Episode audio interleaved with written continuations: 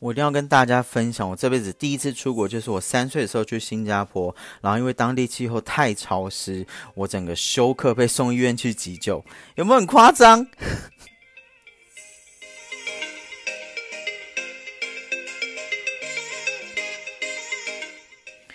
好，欢迎回到艾伦购，我是艾伦。是的，我今天又要来跟大家继续分享发生在我身上一些很夸张的事情。然后最近可能因为我工作的一些转换的关系吧，就是我的想法又产生一些很大的改变。我越来越觉得这些事情不是衰事，而是它可以拿来丰富我人生一些很荒诞荒谬的过去。因为你看。有几个人这辈子可以发生像我这些事，然后我现在可以 把它当成笑话一样来看待，跟大家分享。就其实有的时候想一想，会觉得老天爷对我也蛮……你要说不公平，我觉得不是不公平，而反而是他认真的丰富了我这一生。对，所以其实有的时候冷静想想，我还蛮感谢这些事情发生在我身上的。那我今天呢，就要来跟大家分享一下我这三十七年的人生到底发生过哪些夸张在国外的事情。我就照着那个时间的顺序来讲。第一个就是我一开始讲的，我三岁第一次出国的时候在新加坡。呃，那个时候呢，是我妈带着我和我外婆，我们三个人一起出国去玩。然后那个年代很流行，就是多国旅行一次。我还记得那团，我们有去了菲律宾、新加坡还有泰国三个国家。那顺序其实我有点不是很记得了，因为这个真的是根据我印象中去跟大家分享。来，哎，改天可以找我妈来分享一下，因为很多故事里面我妈也都是主角，搞不好她会有不一样的看法或想法跟大家分享。好，我记得就是我们在新加坡的时候，因为。新加坡的纬度比台湾还低，它就在赤道那儿，所以它真的非常非常的热，也很潮湿。那因为我从小我的呼吸道就不是很好，因为我们家族遗传疾病的关系，所以我印象中是我一下飞机，然后我就不能呼吸，就休克。那当下就是吓死了所有人，然后就是要送我去看医生。可是你们知道，那个年代的领队导游真的很爽，而且很勇敢，他们就要我妈自己带我去看医生。真的超赶的，但好家在的是，新加坡是一个讲中文的，呃，那个年代中文还蛮通的啦。现在很多新加坡人都不太讲中文，都讲英文。然后就我妈就自己带着我去看医生，然后回来再继续跟着团走。那这只是这一团的第一件事，我们那一团还发生另外一件事情，就是我外婆，我外婆啊。我其实有点不太记得是在哪个国家了，我只记得就是在某一个餐厅之类地方。那要走出来的时候，他因为没有走那个楼梯，没有扶手，那老人家就是走路比较需要扶，没有，没有走好，他就从楼梯上面摔了下来，结果他的手就摔断了，对，摔断了。然后 我印象中好像又是领队导游要我妈自己带他去看医生。哎，以前领队导游真的很好当哎，什么事都不用做。我们现在真的是保姆，就是贴身保镖，什么都要随时就要随传随到。好，那因为我外婆就是手也包起来了嘛，我们还是有继续走行程。然后，因为他们我妈和我外婆还是会很担心，说我会不会又突然那个又突然不能呼吸之类的。所以，其实那一团我妈。整个就是玩的很辛苦，就是上有老下有小，然后两个都有问题，他根本就吃不好也睡不饱，所以就很辛苦的一团。但是我其实现在每一次啊翻到以前的照片的时候，我到现在都还记得，就是那个时候的一些画面。虽然说细节我不是很清楚了，但是。有一些故事我会很想要跟大家分享，因为有一些东西是现在可能你真的也看不到了。呃，那个时候因为我三岁是三十六年前，那个年代啊，呃，台湾因为经济起飞的关系，所以其实台湾人去到哪个国家，你真的都是贵宾，被对被当成贵宾来对待。然后我印象中我们在泰国的时候，就是有去看那个人妖秀。因为台湾人那个时候非常有钱，所以那个时候表演的歌全部都是台湾歌，像是苏芮的《珠江汤威伯》，还有我不知道大家小时候或是我这个年纪有没有一个印象，以前有部电影叫做《新七龙珠》，就是那个猪八戒还变成了就是那种在那边唱那一首歌叫做什么？藏住你的热情，伸出你双手，让我拥抱着你的梦。就是那首歌，在那个年代真的表演的都是那一部电影里面那样子，像是那种一半男生一半女生的装扮。我到现在还记得，我有看亲眼看过那些画面。那个都是现在你比较不太会听到。后来因为陆客的关系，就是呃去帕塔亚那边去看人妖秀，其实大部分的歌都是以。那个中国大陆的歌为主，就他以前真的很不一样，以前真的很好玩。然后我也还记得，我有去过双龙寺，在清迈、清莱。那如果有清去过清迈或清莱朋友，应该都会知道，一定会去一个地方叫做金三角。那金三角它以前就是算是全世界的那个叫做什么罂粟，就是鸦片的产地。你知道，在三十六年前呢？你去金三角的时候，你还可以花钱去体验抽鸦片。在那个年代，真的可以抽鸦片。因为我前一阵子我妈翻照片有给我看，她说那张照片就是我的背后坐着一个人正在抽鸦片。那当然我们家没抽了，只是就是在那个年代啊，就是一些你现在没有办法想象的事情，都是还可以做的。当然，现在如果去金三角，你已经看不到那个画面，你根本不可能看到罂粟花。因为就是，呃，九世皇的妈妈她做了一些改革，所以就是要让罂粟啊彻底的绝迹。那后来就在青莱那边盖了一个博物馆，就是鸦片博物馆。嗯，我是觉得有机会等到之后观恢复观光的时候，就是大家一定要去看一下那些地方。虽然你不可能看得到罂粟，也抽不到鸦片，但是你可以去了解到当地的一些历史以及，嗯。你看到两那里面介绍的一些东西或是照片，好了，就是会深深觉得自己真的很幸福。我怎么又陷入感性的状态里面？反正就是因为那个时候，我真的我觉得我很幸运的，就是我妈妈，我我很小的时候，我妈妈就带着我这样到处去玩。然后其实，在金金三角那边，你可以看到非常多小朋友，就是还在那边乞讨，然后在跟我们要东西吃，要要钱啊，要什么的。其实。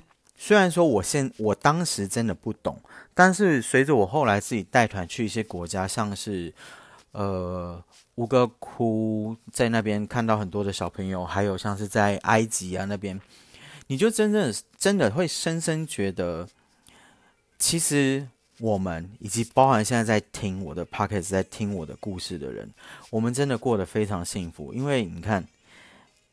我们现在可以用这么先进的东西，然后跟大家分享这些故事。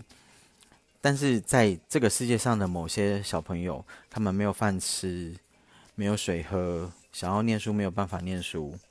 所以其实有时候想想，我真的觉得我很幸运拥有这么多东西。好了，下一个，下一个故事呢，就是我去。我这辈子哎，不是第一次，我去迪士尼。其实我已经忘了我第一次去迪士尼是什么时候，我只记得也是很小时候。但是有一次我去迪士尼的经验啊，那真的是非常特殊。维尼，如果你有在听的话，就是我还是要再一次讲，尽管我讲第三次了。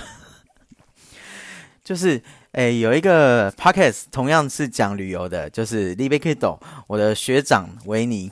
他有一集就专门去分享了全世界所有的迪士尼乐园，然后以及他去玩遍了每一个迪士尼乐园的故事。但是有一件事情他绝对没做过，就是坐过迪士尼乐园的救护车。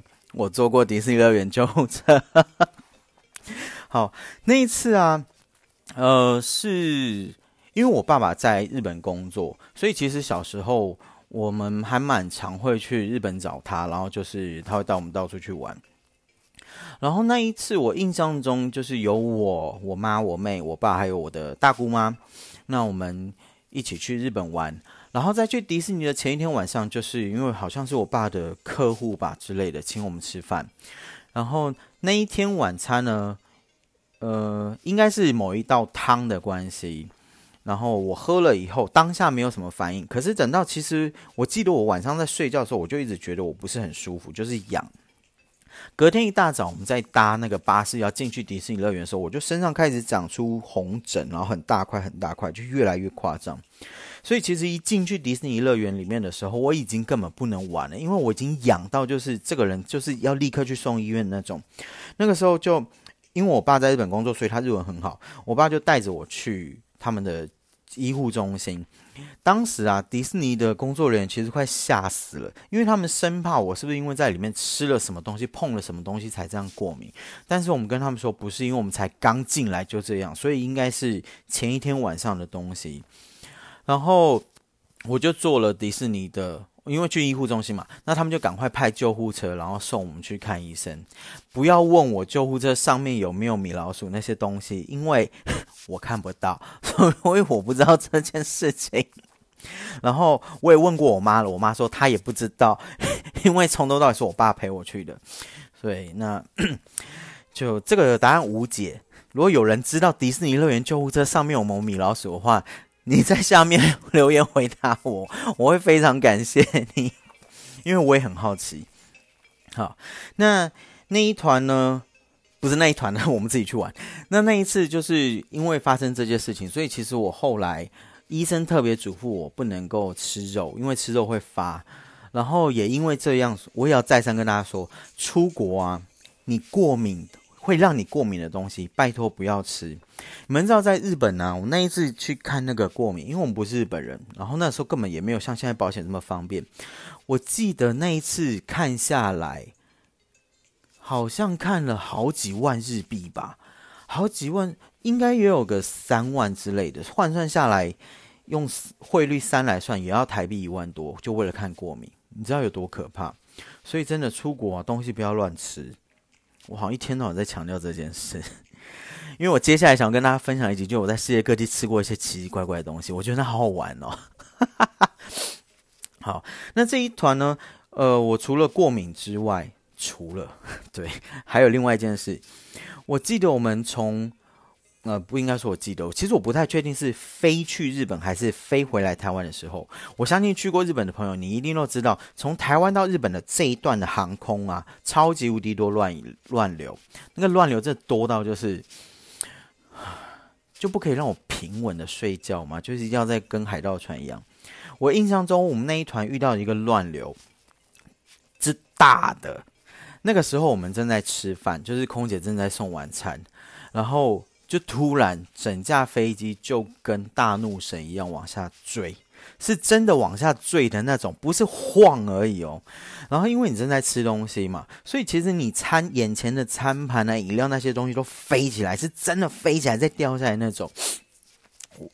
呃，因为那时候我们还小，所以其实我并没有想太多，只是觉得哇，这是怎么回事？然后。呃，我印象中好像有空姐还在送餐，所以其实他们也都叠的到处都是。那我印象最深的就是我后面传来一个其他小朋友，因为那个时候很多台湾人去日本玩啊，现在也是。我后面就有一个小朋友，就台湾人，他就说了一句话，说：“妈妈好好玩的，可不可以再来一次？” 我相信他妈一定吓都吓死，那边打他了，还再来一次，也超可怕的。你知道我因为这一件乱流的事情啊，我其实有很长的一段时间，就是随着年纪越大，因为这件事我不是很敢坐飞机。我每次只要坐飞机，我就陷入一种恐慌，就抓着那个椅子，然后开始会甚至会紧张到哭的那种。我有好长一段时间都这样。我后来忘了是从什么时候开始，好像是因为当领队的关系吧。你们也知道，当领队你一天都要坐飞机。我就催眠我自己，训练我自己，只要一上飞机就睡觉。反正只要上飞机就是睡觉。我当时的想法就是，我睡着了，你爱怎么晃，就算跌下去我也不知道。所以我后来真的训练成了，我一上飞机就睡。而且有的时候因为带团真的太累了。再加上我们去机场的时间都是凌晨，然后一大早就开始走行程，所以其实上飞机真的就是补眠最好的时间。我印象中，我最近的一次从马来西亚回来的时候，那个乱流也超大，我整个是已经睡到，那个飞机已经东倒西歪了，然后我已经听得，其实我听得到我旁边有人在尖叫，但是我那时候满脑子想的就是你继续摇，我只想睡觉，不要吵我。对，就是我已经训练到我自己遇到乱流都可以这么的处变不惊，我觉得这样也不错。好，那下一个呢？是在我十二岁的时候去美国的时候，我十二岁去美国，那个时候是小学六年级，对。然后我们是去美西，有去加州啊、赌城啊这些地方。那我们也有去大峡谷。我记得大峡谷的点是。我们那一团，印象中我们跟的旅行团还蛮高级的。然后去大峡谷是坐那种加长型的礼车，开进大峡谷里面。但偏偏我们那一台车冷气坏掉。你知道大峡谷周围是什么吗？沙漠，就是那种什么都没有，然后热的要死的地方。然后我们在加长型冷礼车里面没有冷气，就 怎么可以这么衰？但是反正就。体验嘛，然后体验一下加长行李车也不错。然后去大峡谷，其实我对大峡谷真的没什么印象。我唯一有的第二个印象就是在大峡谷那边，就是有呃当地的印第安人，然后他们会用蝙蝠大便做成的炭当成柴来烧，去烤肉来吃。你不要问我有什么味道，因为我已经不记得有什么味道了。我只知道那个东西是用蝙蝠大便去烤出来的。就还蛮好玩的啦，所以因为其实我对美西的印象全部都停留在十二岁，他现在已经变得跟什么我完全不知道。我一直在希望，就是哪天我一定有机会要再去走走。然后接下来比较特别的话，就是我去十五岁，对我考上新竹中学的时候，我妈为了庆祝我考上新竹中学，然后带我去欧洲玩。哦，因为那一个是刚好。呃，我之前有提过嘛，因为我妈妈她是做保险的，所以她没她常常都会有那个可以免费出国的名额。那那一年呢，刚好因为我考上新竹中学，所以他就带我跟着他们一起去了德国、荷兰、比利时这三个国家玩。那德国、荷兰、比利时，说真的，有什么特殊的事吗？没有特别的衰事发生，但是最特别就是遇到了开启我想要当领队的那个。的那个领队，因为他真的是我这辈子遇过最厉害的一个领队，他可以让所有的客人都很喜欢他，你也可以跟客人玩在一起。然后，我现在有点想不起来他长什么样，但是我隐约记得，在十五岁的我心里面，我认为他很帅。是的，十五岁的时候，我认为他很帅。那，呃，我对于欧洲啊，我印象最深的东西就是。我在德国的某一个交流道吃过了我这辈子吃过最好吃的可颂，我认真觉得他们的面包怎么可以这么好吃？那是我在台湾从来没有吃过的东西。然后我也因为欧洲那一团开启了我认真想要把英文学好的这个想法，因为我记得那个时候刚好是 Boyzone 出了他们的 No Matter What 那一张专辑。我们在游览车上的时候，那个司机司机因为他在听广播嘛，我就一直听，就觉得哇塞，这首歌怎么可以这么好听？然后再加上有一天晚上也是在，应该是在德国的饭店吧，我在看一个电视的音乐节目，那节目里面就是一个小女生，她打扮成黑色，像女巫一样，在那边呃表演一首歌，然后那首歌就是 Madonna 的 Frozen。我因为这首歌觉得。这个女的真的太酷了，然后因此而发奋去要把英文学好，因为我觉得这些英文歌超好听，但是我却听不懂你们到底在讲什么东西。因为这件事情，我开始去学英文。我发现我对语言的热热情以及好奇，都是因为音乐的关系。像音乐是因为马丹娜还播一种，然后西班牙文是因为 Despacito 这首歌，然后日文是因为小时候哦。喜欢安室奈美惠，对他那时候不是演了那个什么史上最大作弊战争吗？然后他的歌超级无敌红，但是我根本听也听不懂，我看也看不懂那些五十音，也我是因为他，然后开始自己去学五十音，把五十音学起来的。所以其实有时候想想，我现在还蛮佩服佩服我自己当时怎么做到这些事，因为你知道年纪越大。要记东西有难度。像我前一阵子要去考试，哦，好难背哦。我以前居然可以自己查，用靠字典去把五行背起来，然后去查出来他到底在唱什么东西。那个年代还没有电脑，没有网络，诶，哪像现在这么方便啊？好，那接下来的话呢，是我在大二的时候，我去成都找我妈妈，因为我妈在我念大学的时候，她就去四川成都工作十几年，所以我们每一年暑假的时候，就是会去那边探亲，探亲没错，探我妈的亲。然后那一年的话，我念，对我念大二。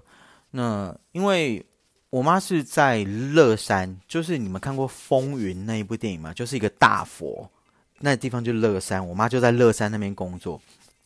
那因为其实那边还蛮乡下，在那个时候，所以其实你没什么东西好玩。我妈就是帮我找了一个团，就是让我去九寨沟玩，我自己一个人跟着当地的团去九寨沟玩。你知道在那个年代啊，对那个年代。台湾人跟着中国大陆的旅行团出去玩，中国大陆他们会非常的害怕，因为在那个时候去大陆的台湾人真的还很少，然后他们就会很害怕你会不会发生什么事情，所以其实那个时候旅行团整个就是其实很怕我这个人，因为生怕我会出事。但我觉得我运气很好，就是我在那一个团上，我们去九寨沟的时候，我认识了一个从黑龙江来玩的一个。体育老师一个女生，她就跟我聊，因为她就看我都一个人，我们就聊起来了。然后我就认识她，我们去接下来每一天在所有地方，就是他都跟着我，然后帮我拍照啊，或者是要呃怎么讲？因为要抢公车，我们在那个 那个年代跟团出去玩，我觉得蛮神奇的，就是。他放你在九寨沟的入口下下车以后，你接下来的行程就要靠自己。你包含要去抢几点的接驳车，搭几点的车去哪里，全部要靠自己去抢车。但是对于一个我那个，你知道台湾人真的是非常守法的。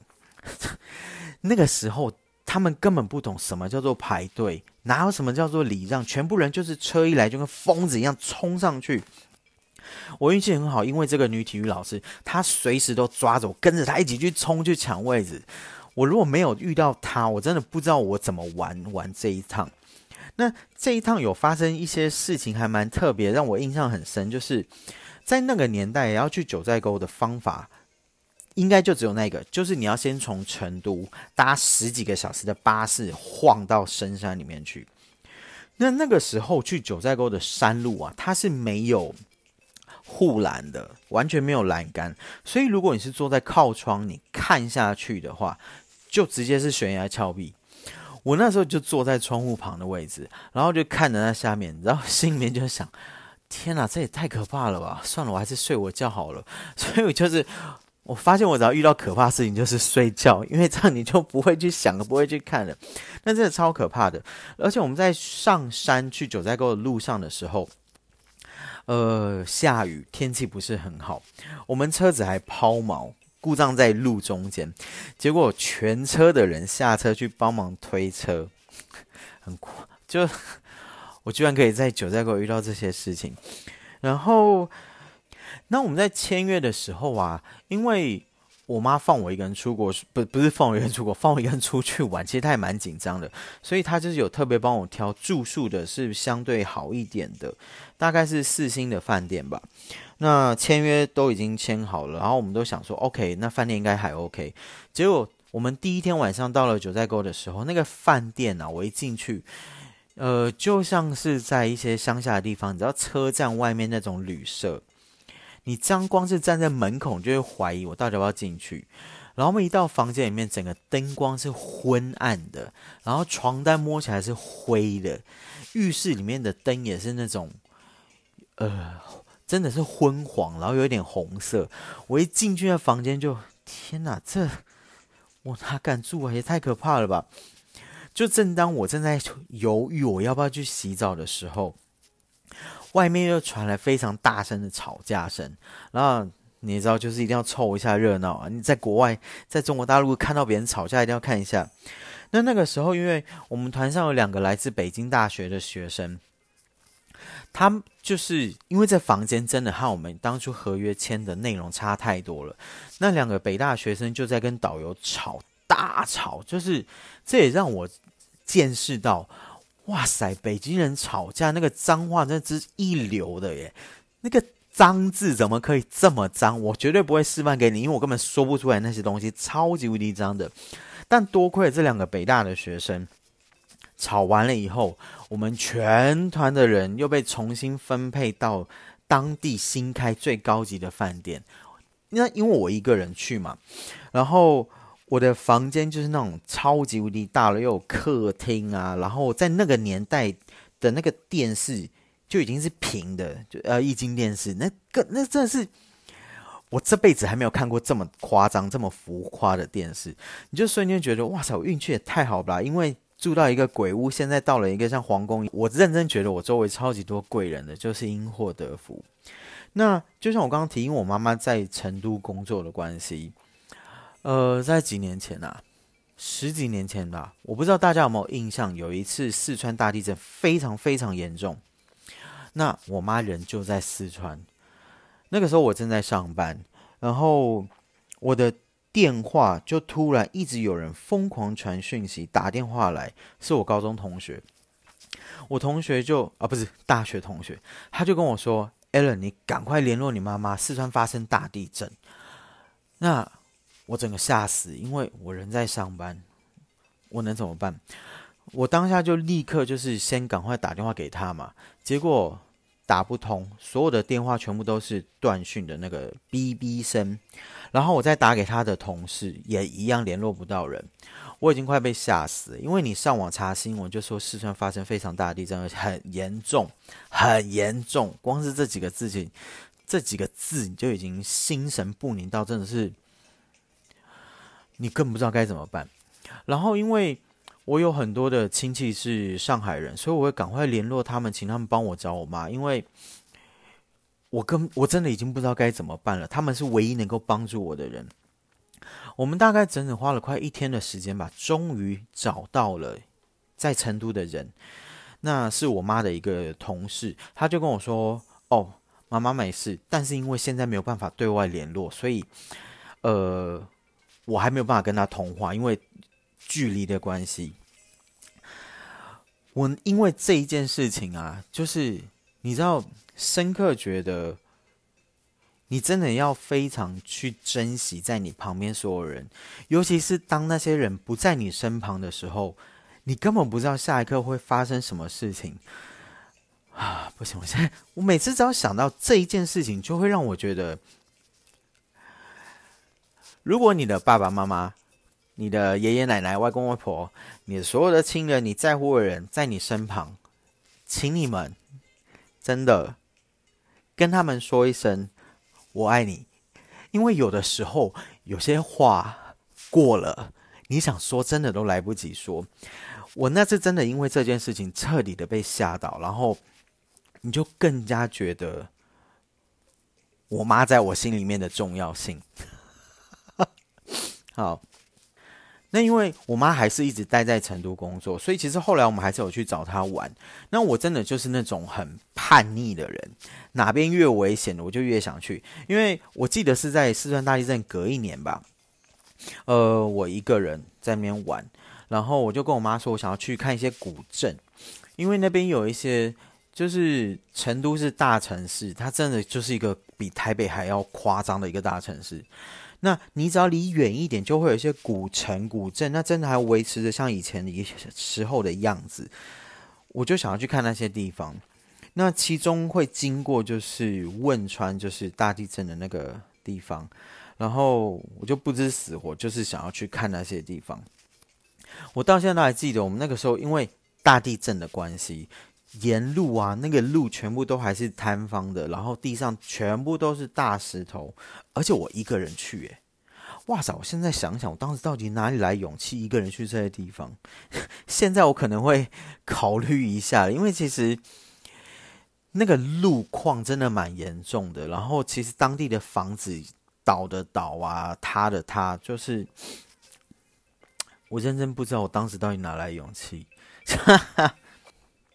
下一个也是跟地震有关的事情，就是二零一八年的大阪大地震。那一年是我们去环球影城要过万圣节，我非常喜欢去环球影城过万圣节，因为环球影城每一年一到万圣节的时候，它就会把整个园区布置的非常有那种鬼的呃环境，像是恶灵古堡啊、贞子啊、Chucky 啊这些东西，然后你也可以在里面就是付费。就会有人帮你画那种很专业的僵尸装、特殊的装扮，所以我每一年万圣节的时候都会去那里玩，就是我想要把自己打扮成鬼，去过一下那种万圣节的气氛。因为你知道，你每次把自己打扮成鬼去玩那些游乐设施的时候，然后我就只要站在那边跟着一般人一起排队，我前面的那些日本女生一转头看到我就会尖叫，我就非常以此为乐。但是很好玩，就是有机会一定要去体验一下。好，那一次啊，就是我们呃，我还记得是我们已经要玩回来的倒数第二天早上，那个时候我还在睡觉，突然天摇地动了起来。那真的是天摇地动，你的床是上下左右在那边晃的那种，然后再加上本人出国，如果我一个人睡的时候有一个坏习惯，就是我不太喜欢穿衣服，你就光着身子在那边一直晃，然后想要抓衣服也抓不到，想要站也站不起来，然后当时就心想：完蛋了，我现在是要死在大阪了吗？怎么会有这么大的地震？就当大它地震稍微平静下来以后，我赶快套上衣服，把我护照、钱包拿着。冲出去到隔壁房，因为我妈和我妹没有和我睡同一间房间，我就冲出去教他们，赶快要把他们把门打开，因为我怕门变形出不来。结果这两位居然还在睡觉呢，就是一个比九二一还要大的地震，他们还可以睡得着，我认真佩服你们，我认真吓死了。那也因为，嗯，那个时候，呃，我们那个饭店是在大阪的市中心，然后。住了同一层，有住非常非常多的陆客。那因为其实中国大陆很大，所以其实很多省份是没有地震的，以至于很多陆客他这辈子从来没有经历过地震。那那一天刚好就是我其他那一层其他房的陆客们，因为这件事情门打开，全部吓傻在那边，根本不知道该怎么办。我那个时候啊，我的领队魂就上升了，我根本还没当领队，那时候我就突然就。开始吩咐了每一间房间的人：“你们赶快把护照、钱包拿着，然后住在最两边的人把逃生门打开，不然等一下门变熊，连出都出不去。”就就默默开始指挥着那些路客到底该怎么做。你知道，因为这个大地震啊，我认真佩服日本人，就是对于这种紧急灾难这种教育做的非常的彻底，因为。如果你现在在台湾遇到这种大地震，你会做什么事？当然，除了打卡以外呢，很多人就是先冲出去，然后就开始每个人就站在路边去讨论。哦，刚刚地震，怎怎怎怎。但是日本人不一样，他们超冷静，因为我那个饭店的地下室刚好就是地铁站，所以你可以看得到，就是呃，日本人他们非常非常整齐的在地铁站外面排队，因为地铁全面停驶嘛。他们就乖乖在那边排队，没有任何的惊慌失措，没有任何的大惊小怪，冷静到我认真觉得你们是机器人来着吗？怎么可以这么的冷静呢？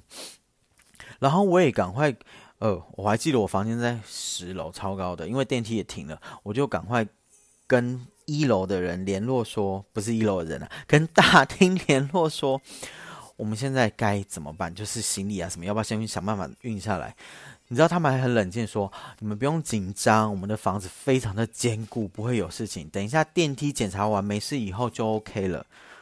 就哇塞，我那一次真的认真佩服日本人的防灾的这种教育的措施，因为真的太了不起了。接下来还有什么事呢？呃，澳洲的那一段之前已经跟大家分享过，所以就不再讲了。呃，我接下来的。最特别就是在二零二零年二月，那个时候疫情已经爆发的时候，我和我妈去了一趟埃及玩。其实我现在认真觉得，我们那一趟去是对的，因为如果那一趟我没有出国玩，你看从二零一九年底到现在，你几乎还是处于你不能出国玩的状态当然，除了日本、韩国有一些已经开放，但是你要有商那个。商务签，那太麻烦了。整整两年多不能出国玩，所以其实我认真觉得还好，那一次我没有去埃及玩。那那一次去埃及呢，其实没有发生什么特别大的事情，但是埃及真的让我觉得有机会，大家一定要去一次埃及，因为你知道，当你亲眼看着金字塔在你面前的那一刻的时候，你除了是愣住，另外一个反应就是大叫，因为。那真的就是你从小在课本里面看到的东西，在电影里面看到的东西，然后现在活生生、活生生这三个字，反正就是在你眼前出现。你知道，那真的就是你会被镇住的那个感觉。然后再加上安吉的行程啊，我觉得埃及行程很特别，是因为埃及很大，它非常的长。通常是会先去开罗，然后有些人是会选择坐火车，有些人会选择坐飞机的方式，先到最南边的雅斯文，再搭河轮沿着尼罗河一路北上。我认真推荐大家去搭那个卧铺火车，去体验一下就是睡在火车上的感觉。因为从开罗搭车到雅斯文的路上，你知道那个沿路啊，美到真的是像假的一样。就算是沙漠，然后你再看着绿那个绿洲，然后偶尔你可以看到那个尼罗河，然后早上的时候太阳升起的时候，就这一切怎么可以这么的美？那再加上那个列车看起来有点像东方快车谋杀事件里面那一台车，就觉得。哇塞！我认真推荐大家一定要去体验一次坐卧铺火车。虽然说那个食物难吃到极点，但是那也是体验嘛。你吃了才知道，哇塞，原来有这么难吃的东西。然后去埃及啊，我还来做一件很疯狂的事情，但这件事情我不建议每个人做，除非你真的认为你也跟我一样是铁胃。就是我们去雅斯文的时候，因为那边是尼罗河的上游，尼罗河上游的河水其实真的很干净。你从在那边搭船看下去，是看得到河底的那种清澈透明的状态。然后我们在河上搭船的时候，我们导游就是捞了一壶，不是一壶，一杯尼罗河水起来喝。然后他就说，如果你喝了尼罗河水，你一定会回来。那个时候我还问我领队说。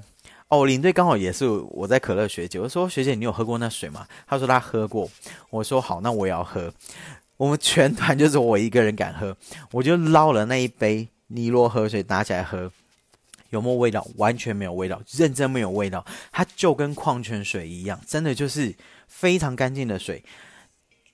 但是旅行快门的 Firas 说，他们当初喝了以后，真的拉肚子好几天。所以啊，就是。如果你肠胃不好，还是不要轻易的尝试，因为那真的风险太大，我不敢承担这个责任哦。我真的就是不知死活，真是非常敢。因为像是什么鸭仔蛋啊，或是在吴哥窟那边去吃那些炸蜘蛛啊、炸蝎子啊，然后呃，你们想象不到的东西，我全部都吃过，还有活的虫。对我一定要改天一定要找时间来分享一集，就是世界各国特殊的食物。那这些就是我从小到大在国外遇到一些很特殊的事情，其实也没有很衰嘛，就是一些比较不一样的故事。我其实认真感谢发生在我身上这些事，因为你看从疫情到现在，你要为自己的人生创造一些不一样的情节，真的有一定的难度。多亏这些事情，我还可以和大家分享这么多的故事，也代表我还有一些娱乐的价值存在。OK，好，那以上就是我这礼拜的故事啦。如果你喜欢阿伦 Go 的话，记得在 Apple Podcast 给我留下五星好评，也可以在下面留言和我互动。哦，对，我的声音有比较大声了吧？